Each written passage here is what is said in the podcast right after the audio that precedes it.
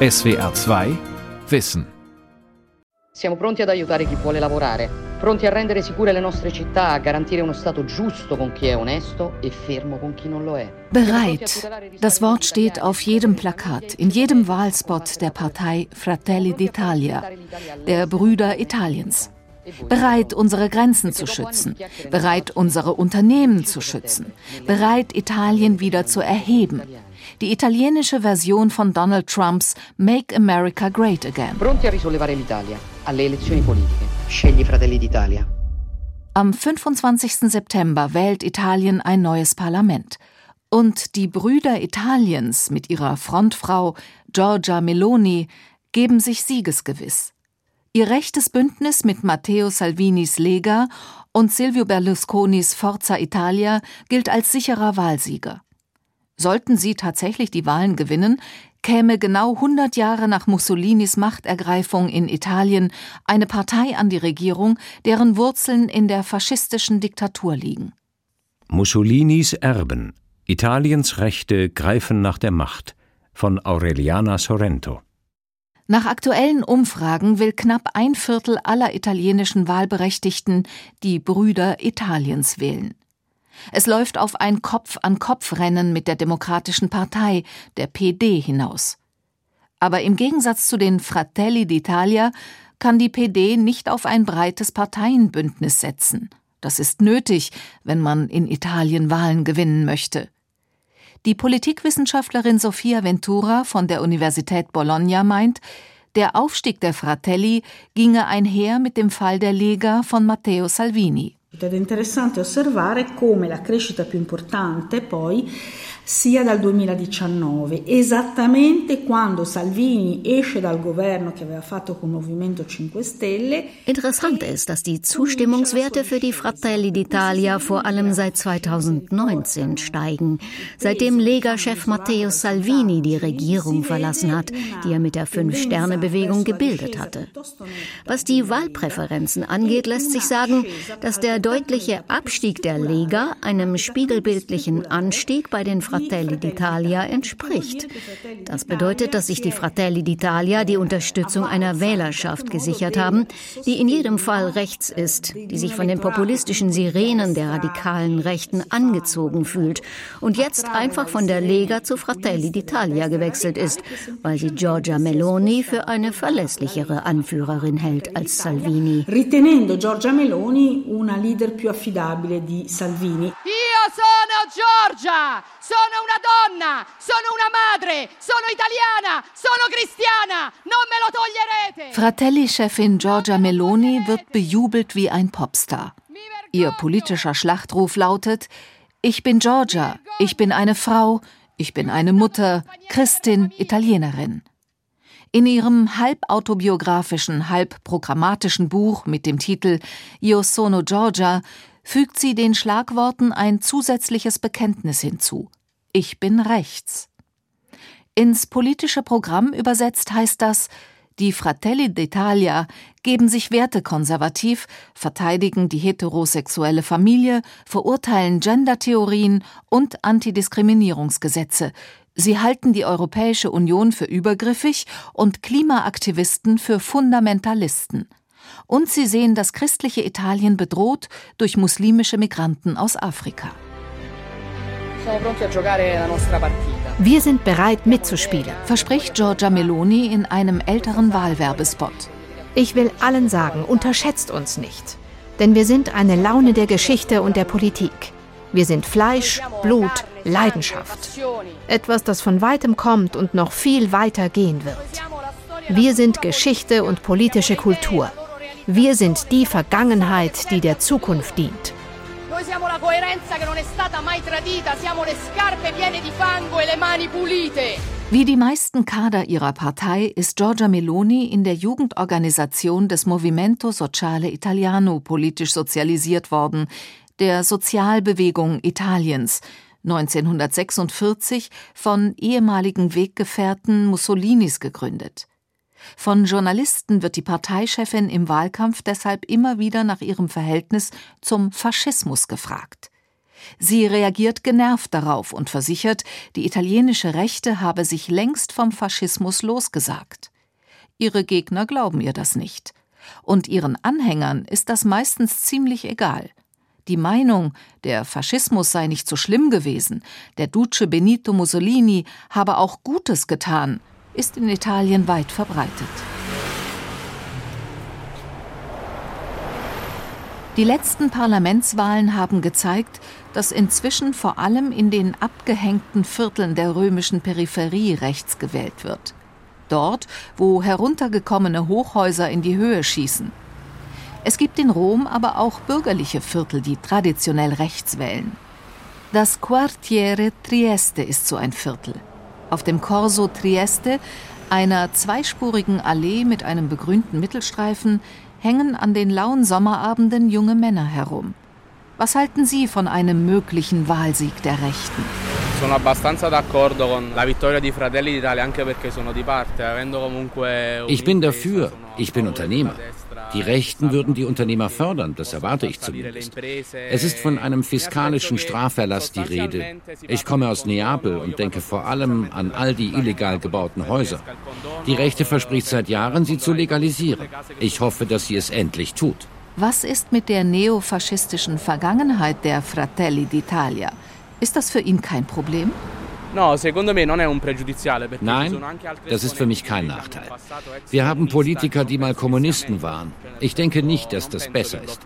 Mir gefallen die Extremisten nicht, aber der Kommunismus war schlimmer als der Faschismus. Il comunismo ha fatto anche peggio, se posso dire. Ti vedo troppo di parte sinistra. Du bist zu parteiisch, zu links. Das gefällt mir nicht. Schimpft ein anderer Junge. Ihn nerven die Fragen nach der faschistischen Vergangenheit der Fratelli d'Italia. Dieses Wühlen nach Spitzfindigkeiten in der Vergangenheit, um jemanden zu diskriminieren, das gefällt mir nicht. Giorgia Meloni benimmt sich gut. Sie findet großen Zuspruch. Also ist es richtig, dass sie an die Regierung kommt. Giorgia Meloni esplicitamente fa riferimento da un punto di vista proprio culturale, potremmo quasi dire anche affettivo. Giorgia Meloni bezieht sich unumwunden, kulturell und gefühlsmäßig auf den Movimento Sociale Italiano. Der MSI wurde unmittelbar nach dem Zweiten Weltkrieg von Nostalgikern, nicht nur des Faschismus, sondern der Salò-Republik gegründet, einer von den Nazis kontrollierten Marionettenrepublik, deren Kämpfer sich in den Jahren 1943 bis 1945 abscheulicher Verbrechen schuldig gemacht haben.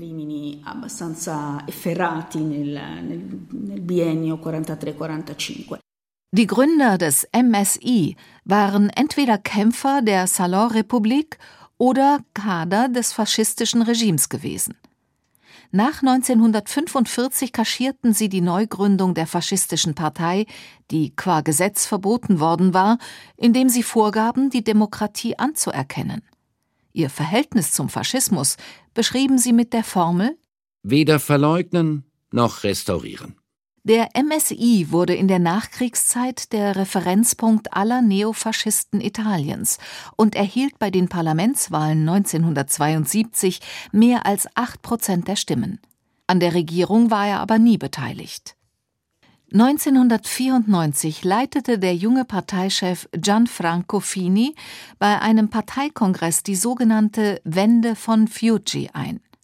Er schwor dem Faschismus ab und verwandelte den MSI in eine nationalkonservative, wirtschaftsliberale Partei.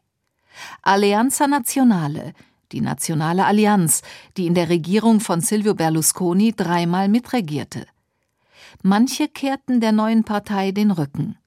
Giorgia Meloni aber folgte Fini und wurde 2008 Jugendministerin unter Ministerpräsident Berlusconi. Als Gianfranco Fini aber noch weiterging und die Alleanza Nazionale 2009 mit Silvio Berlusconis Partei Forza Italia fusionierte, sei er für Giorgia Meloni zum Verräter geworden, sagt Politikwissenschaftlerin Sofia Ventura. Gianfranco Fini, che nel 2009 porta Alleanza Nazionale. Giorgia Meloni betrachtet Fini seither als den Verräter an der wahren Geschichte der italienischen Rechten. Also hat sie zwischen den Jahren 2012 bis 2013 die Partei Fratelli d'Italia aufgebaut, mit politischem Personal, das aus dem MSI stammt. Es gibt in dieser Partei einen ständigen Bezug auf die faschistische Vergangenheit. Sie ist nie wirklich vergangen, weil sie nie wirklich verdaut wurde. Weder Meloni noch ihre Vertrauten haben sich klar und deutlich von dieser Vergangenheit distanziert. So klar wie Gianfranco Fini etwa, der den Faschismus als das absolute Böse bezeichnet bezeichnete. Gianfranco Fini äh, definì il fascismo male assoluto. In ihrem 2021 erschienenen Buch Io sono Giorgia, Ich bin Georgia, schreibt Meloni schwärmerisch über ihre Jugendjahre im Fronte della Gioventù, der Jugendbewegung des MSI. Wenn du mit anderen die Revolution teilst, teilst du alles mit ihnen. Viele meiner echten Freunde sind mit mir in jenem Milieu aufgewachsen, aus dem auch die Führungsriege der Fratelli d'Italia größtenteils stammt. Das Gleiche gilt für die Menschen, die ich um Rat bitte, im politischen wie im privaten. 25. Juli 2022. Ein heißer Tag in Bologna. Eigentlich zu heiß, um aus dem Haus zu gehen. Die Temperatur klettert auf 38 Grad. Die Sonne sticht in die Haut.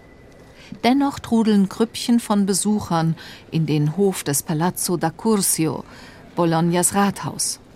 Der ANPI, der Nationalverband der Partisanen Italiens und der Verband der politisch Verfolgten des Faschismus haben geladen. Sie begehen das 79-jährige Jubiläum des Falles von Benito Mussolini.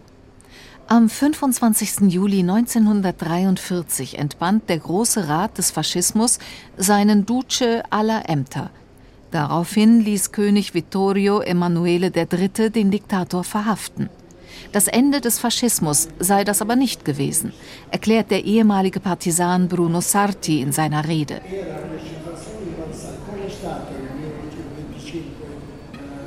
Bruno Sarti ist ein rüstiger 95-Jähriger mit dichtem schlohweißem Haar und dem rot-weiß-grünen Halstuch des Anpi um den Hals. Ein Überlebender, wie er sagt. Zwischen jenem 25. Juli 1943 dem Fall Mussolinis, und dem 25. April 1945, dem Tag, an dem Italien offiziell vom Faschismus befreit wurde, kämpfte Bruno Sarti zwei Jahre im Widerstand. Denn der Duce war nicht lange in Haft geblieben. Deutsche Fallschirmjäger hatten ihn befreit und nach Berlin gebracht. Die deutsche Wehrmacht besetzte in kürzester Zeit zwei Drittel Italiens und Hitler setzte Mussolini an die Spitze einer Marionettenrepublik mit Sitz in Salò am Gardasee. Die Repubblica Sociale Italiana, auch Salò-Republik genannt. In den folgenden zwei Jahren kämpften antifaschistische Partisanen, von den Alliierten im Süden unterstützt, gegen Salon-Faschisten und deutsche Besatzer. In der Region Emilia-Romagna fanden die Partisanen großen Rückhalt in der Bevölkerung. Deren Hauptstadt Bologna versteht sich bis heute als antifaschistische Stadt. Hier wird jeden 25. Juli nicht nur der Fall Mussolinis gefeiert, sondern auch der Anfänge des Faschismus gedacht. Valerio Frabetti, Sohn eines Partisanen und ANPI-Mitglied, e a Bologna viene ricordato ricordando eh, un episodio del novembre del 1920. An diesem Tag erinnern wir auch an die Ereignisse vom November 1920.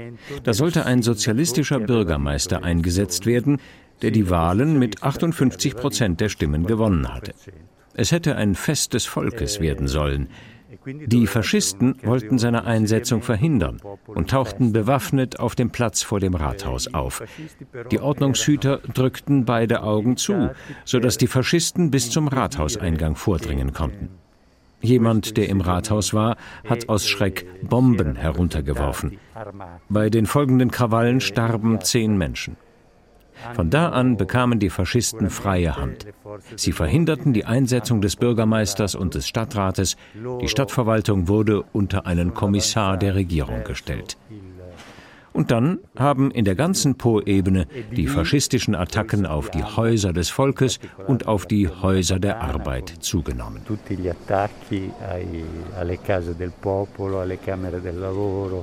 Eccetera, ha preso vigore diese Häuser der Arbeiterbewegung dienten als Gewerkschaftssitze, Kulturzentren und Lager für die vielen Agrargenossenschaften, die es in der Po-Ebene gab. Hier war der Sozialismus etabliert, die Sozialisten verwalteten etliche Gemeinden. Und in ihnen sahen die Fasci di Combattimento, die faschistischen Kampfbünde, die Benito Mussolini am 23. März 1919 in Mailand gegründet hatte, ihren Hauptfeind. Thomas Schlemmer, Historiker am Institut für Zeitgeschichte München-Berlin. Sie zogen gegen den Feind auf der Linken zu Felde, gegen die organisierte Arbeiterbewegung und gingen dort in Teilen Norditaliens ein Bündnis mit den Großgrundbesitzern ein. Die sahen sich bedroht durch eine militante Landarbeiterbewegung, die auch unter dem Banner des Sozialismus und zum Teil auch des Kommunismus die Eigentumsverhältnisse radikal verändern wollten. Und die Großgrundbesitzer haben die Faschisten als eine Art bewaffnete Privatarmee betrachtet und sie eingesetzt gegen die militanten Landarbeiter. Prügelorgien, Mord und Brandanschläge, die Faschisten wegen ihres Kleidungsstücks, das sie irgendwann als Uniform trugen, Schwarzhemden genannt, griffen Landarbeiterkooperativen und Gewerkschaftshäuser an, zerstörten die Redaktionen und Druckereien sozialistischer Zeitungen, schlugen politische Gegner auf offener Straße zusammen oder sogar zu Tode. Ihr Anführer Benito Mussolini, ein ehemaliger Sozialist, ließ das ursprünglich sozialrevolutionäre Programm der Fasci di Combattimento fallen, als ihm schwante, dass auf der Rechten politisch mehr zu holen war. Nur dank der Komplizenschaft bürgerlicher Politiker, der Ordnungskräfte und der Krone konnten die Faschisten an die Macht kommen. Man ist ihnen nicht in den Arm gefallen, weil man geglaubt hat, also hier könnte man so einen politischen Gegner beseitigen, eben die politische Linke. Und an einem bestimmten Punkt waren aber die Faschisten dann selber so stark, dass es gefährlich erschien, sich ihnen selber in den Weg zu stellen.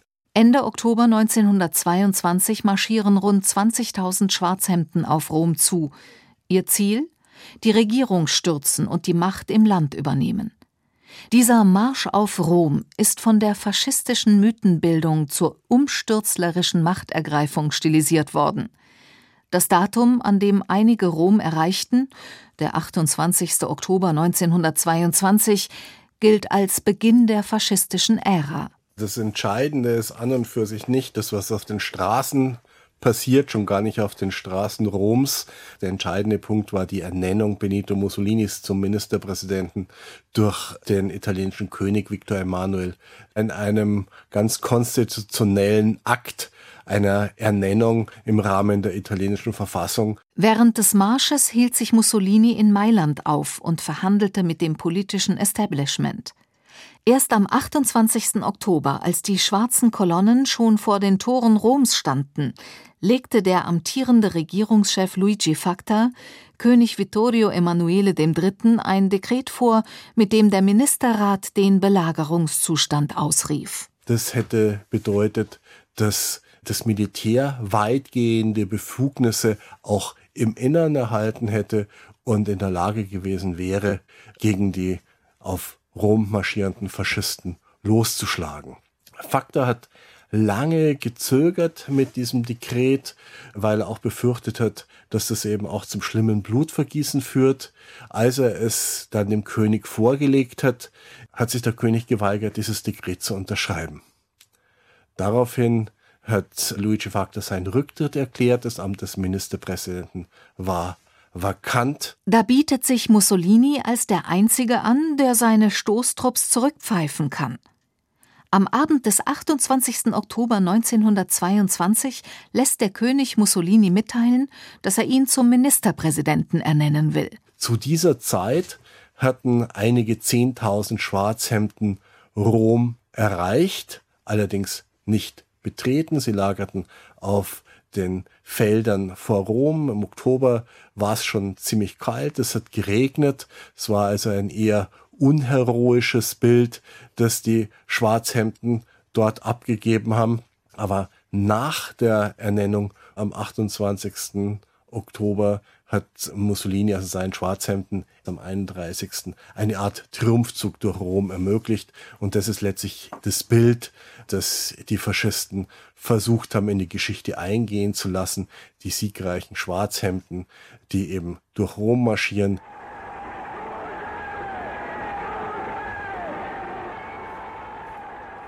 »1924 stellen sich die Faschisten noch zur Wahl. Ab 1925 beginnen sie damit, die parlamentarische Monarchie in eine Diktatur umzuwandeln. Die Mehrheit der Italiener steht dabei hinter Mussolini bis 1940. Als der Duce, der Führer, Italien an der Seite Hitlers in den Krieg führt, beginnt Mussolinis Stern zu sinken.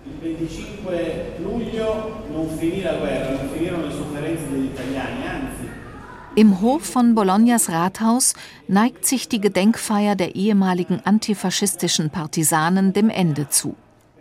Bolognas Bürgermeister Matteo Lepore hält die Schlussrede. Der Faschismus ist in die Adern dieses Landes eingedrungen, hat Generationen angesteckt und begleitet uns bis heute. Wir sehen seine Spuren überall, in den Schulen, in den Sporthallen, sogar in unserer demokratischen und progressiven Stadt. Ich glaube, dass wir heute den Fakten ins Auge sehen sollten. Es ist möglich, dass Italien wieder eine faschistische Regierung bekommt. Und ich will keine faschistische Regierung in diesem Land.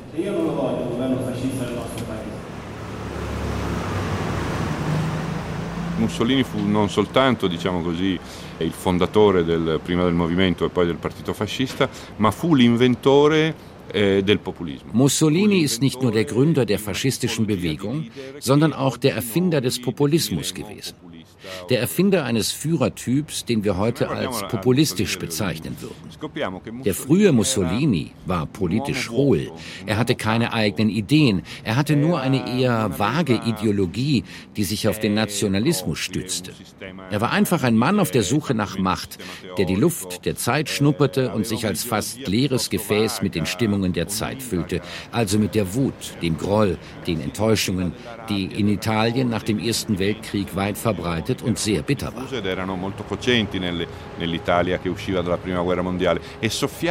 e.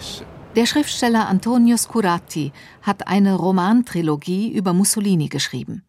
Keine Romane im eigentlichen Sinne, sondern akribisch recherchierte Geschichtsbücher in literarischer Form. Das Interview mit Antonio Scurati findet am 21. Juli in Rom statt, einen Tag nach dem Sturz der Draghi-Regierung.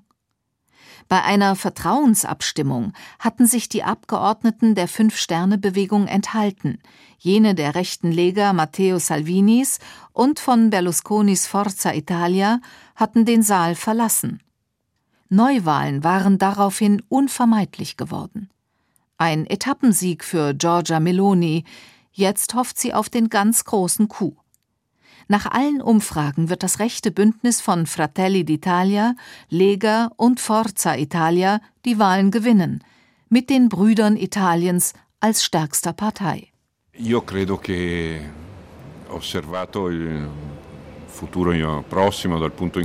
man muss leider davon ausgehen, dass das 100-jährige Jubiläum des Marsches auf Rom eine Regierung im Amt sehen wird, die von den politischen Erben des Faschismus angeführt wird. Und das finde ich sehr beunruhigend. Mich beunruhigt aber nicht in erster Linie die Herkunft der Partei Fratelli d'Italia und die Biografie ihrer Führungsschicht, sondern etwas anderes die Abstammungslinie der heutigen Parteiführer von Mussolini als Populist. Sie greifen seine Reduktion der Politik auf die Gegenüberstellung von Freund und Feind auf. Hier wir, die Einheimischen, da die Ausländer. Die Migranten sind die Feinde. Tra autoctono e, e straniero, individuando lo straniero invasore nell'immigrato. Trotz wiederholter Anfragen war kein Nationalpolitiker der Fratelli d'Italia bereit, SWR 2 Wissen ein Interview zu geben. Auch der Versuch, spontan mit dem Mikrofon beim Parteisitz in der Via della Scroffa vorbeizuschauen, wird vom Pförtner vereitelt. Ohne Genehmigung von oben kein Zutritt, heißt es. Nächster Versuch. Die Gemeinde Fara in Sabina, in der Provinz von Rieti. Seit 2020 wird Fara von einem rechten Bündnis verwaltet. Der Vizebürgermeister Simone Frattini ist als Kandidat der Fratelli d'Italia gewählt worden und hat sich zu einem Gespräch bereit erklärt. Bedingung? Über Nationalpolitik wird nicht geredet. Im Zug nach Fara ein Streit, beispielhaft für die aufgeheizte Stimmung im Land. Drei afrikanische Frauen in bunten Kleidern steigen in den Zug ein und werden sofort von einem Mann angebrüllt. Eine der Frauen habe ihre Maske nicht richtig aufgesetzt, beschwert er sich. Sein Unmut gilt aber offensichtlich nicht dem Sitz der Maske, sondern der Hautfarbe der Frauen. Die Situation eskaliert zu einem handfesten Streit. Das Parteibüro der Fratelli d'Italia in Fara in Sabina besteht aus zwei kleinen dunklen Räumen. An den Wänden hängen Fotos der Antimafia-Richter Falcone und Borsellino sowie Bilder von Gabriele D'Annunzio, Dichter und Wegbereiter Mussolinis. Auch ein Porträt von Pino Rauti ist zu sehen, MSI-Mitglied und Gründer der rechtsterroristischen Organisation Ordine Nuovo. Vizebürgermeister Frattini gibt sich moderat, ein bodenständiger Familienvater, in seiner kleinen Gemeinde gehe es nicht um Parteipolitik, sagt er. Wir sind circa 14.000 Einwohner. Die Parteizugehörigkeit spielt keine Rolle. Hier werden wir gewählt, weil uns die Leute persönlich kennen. Er sei mit 17 dem Fronte della Gioventù beigetreten, erzählt Bürgermeister Frattini weiter. E io degli ideali e de, dei modi di pensare che comunque non, sono sempre eh, Ich habe meine Ideen schon immer in den Mitte-Rechts-Parteien wiedergespielt gesehen. Wobei ich nie ein Extremist war. Ich bin moderat. Bei den Fratelli d'Italia habe ich eine große Gemeinschaft gefunden. Im Zentrum steht die Liebe zur eigenen Nation und der Wille, sie zu schützen, die eigenen Wurzeln zu verteidigen und das Land zu verbessern. Das ist auch der Geist unserer Partei. Die Interessen der Gemeinschaft werden vor die eigenen gestellt. Die Fratelli d'Italia ist eine der wenigen Parteien, die ihrer Basis treu geblieben ist, während führende Politiker der Linken nichts mehr mit ihrer Basis von damals zu tun haben, als man noch an der Seite der Arbeiter gekämpft oder sich für die Schwächeren eingesetzt hat.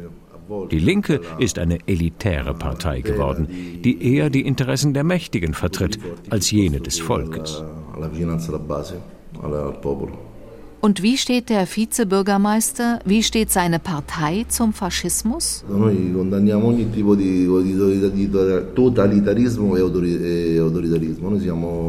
Wir verurteilen jeden Totalitarismus und Autoritarismus. Aus der Vergangenheit soll man das Positive nehmen. Zurückblicken sollte man trotzdem, um in der Vergangenheit auch die Fehler zu erkennen. Wir sind keine Partei, die Diktaturen nachtrauert. Wir stehen für die Demokratie ein. Diciamo dittature o cose varie, anzi, noi siamo per la democrazia. Zurück nach Rom. In der italienischen Hauptstadt wird gemunkelt, ein Artikel in der New York Times, der eindringlich vor der Machtübernahme durch Postfaschisten warnte, habe Giorgia Meloni besonders geärgert. In einem Gastkommentar schrieb der Historiker David Broder am 22. Juli Die Übernahme des rechten politischen Lagers durch Gestalten, die sich selbst explizit als Erben der faschistischen Tradition betrachten, ist eine alarmierende Entwicklung und sie ist bei weitem nicht auf Italien beschränkt. Vielleicht werden wir nicht alle zusammen im Feuer brennen, aber wenn die extreme Rechte in Italien oder woanders die Regierung übernimmt, werden es einige von uns gewiss.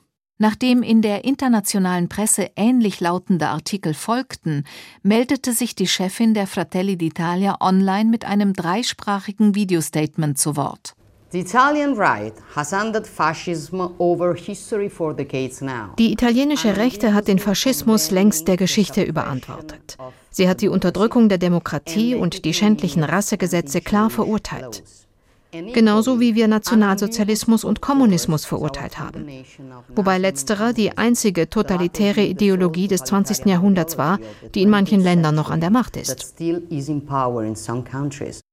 Klingt so eine wirkliche Distanzierung vom Faschismus?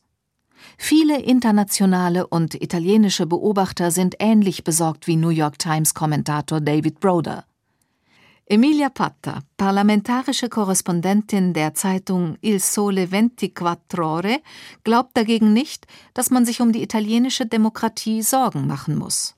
Non credo che sia questo il problema, non c'è pericolo di ritorno del fascismo né es besteht weder die Gefahr einer Rückkehr zum Faschismus noch die einer de facto Autokratie in Italien.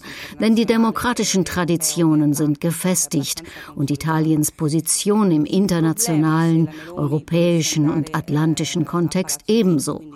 Aber es gibt zwei weitere Aspekte, die die demokratische öffentliche Meinung in unserem Land beunruhigen, für den Fall, dass das rechte Bündnis gewinnt und Meloni die Regierung anführt. Da ist zunächst die Gefahr für die persönlichen Freiheitsrechte und für die Bürgerrechte. Bei der Anerkennung der Rechte von Transpersonen und Homosexuellen kann es Rückschritte geben. Auch das Recht auf Abtreibung stellen viele bei den Fratelli d'Italia und in der Lega in Frage und wollen es zumindest einschränken. Und was die Aufnahme von Einwanderern anbelangt, da könnte sich das gesellschaftliche Klima noch mal verschärfen. Vielleicht wird es sogar gewalttätig werden. Den Worten der Politiker folgen oft auch Taten. Vor kurzem wurde in der zentralen Region der Marken ein Hausierer namens Alika von einem Bürger grundlos zu Tode getreten, ohne dass die Anwesenden eingegriffen haben.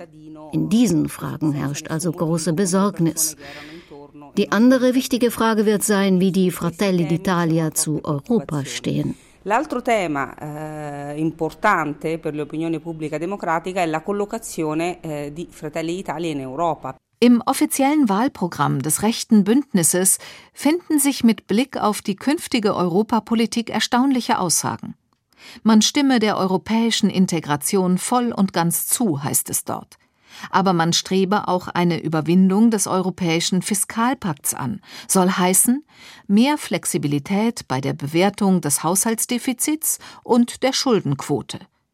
Was Giorgia Meloni über Europa denkt, hat sie selbst in ihrer Autobiografie geschrieben. Zu Europa habe ich das Verhältnis einer enttäuschten Verliebten. Ich habe dran geglaubt und bin bitter enttäuscht worden. Genauer gesagt, ich bin sauer auf jene, die einen großen Traum in den Spielplatz von Technokraten und Bankern verwandelt haben, die es sich auf Kosten der Völker gut gehen lassen. Dieses falsche Europa, das von den EU-Institutionen verkörpert wird, ist utopisch und potenziell tyrannisch. Das wahre Europa ist eine Gemeinschaft von Nationen. Es ist das Europa der Vaterländer, das Giorgia Meloni hier anspricht und wie es sich etwa auch ihr politischer Freund, der ungarische Ministerpräsident Viktor Orban wünscht. Aber anders als Orban hat Meloni beim Ukraine-Krieg eine klar atlantische Position bezogen. Den Untergang des vielbeschworenen Abendlandes würde die Fratelli d'Italia-Chefin als italienische Ministerpräsidentin wohl nicht herbeiführen einen Untergang der antifaschistischen Verfassung Italiens, aber in jedem Fall. Das rechte Bündnis will die parlamentarische Demokratie in ein Präsidialsystem verwandeln. Sollte es zwei Drittel der Mandate im Parlament erhalten, könnte es dies ohne ein bestätigendes Referendum tun. Aber die Würfel sind noch nicht gefallen. Ausgeschlossen ist es nicht, dass die von der PD enttäuschten linken Wähler, die zur Wahlenthaltung neigen, am Ende doch die Demokratische Partei wählen, um einen Wahlsieg von Mussolinis Erben noch zu verhindern. Ein Ende der politischen Dauerkrise in Italien würde das aber nicht bedeuten. SWR 2 Wissen Italiens Rechte greifen nach der Macht von Aureliana Sorrento Sprecherin Birgit Klaus. Redaktion und Regie Lukas Meyer-Blankenburg. SWR2 Wissen. Manuskripte und weiterführende Informationen zu unserem Podcast und den einzelnen Folgen gibt es unter swr2wissen.de.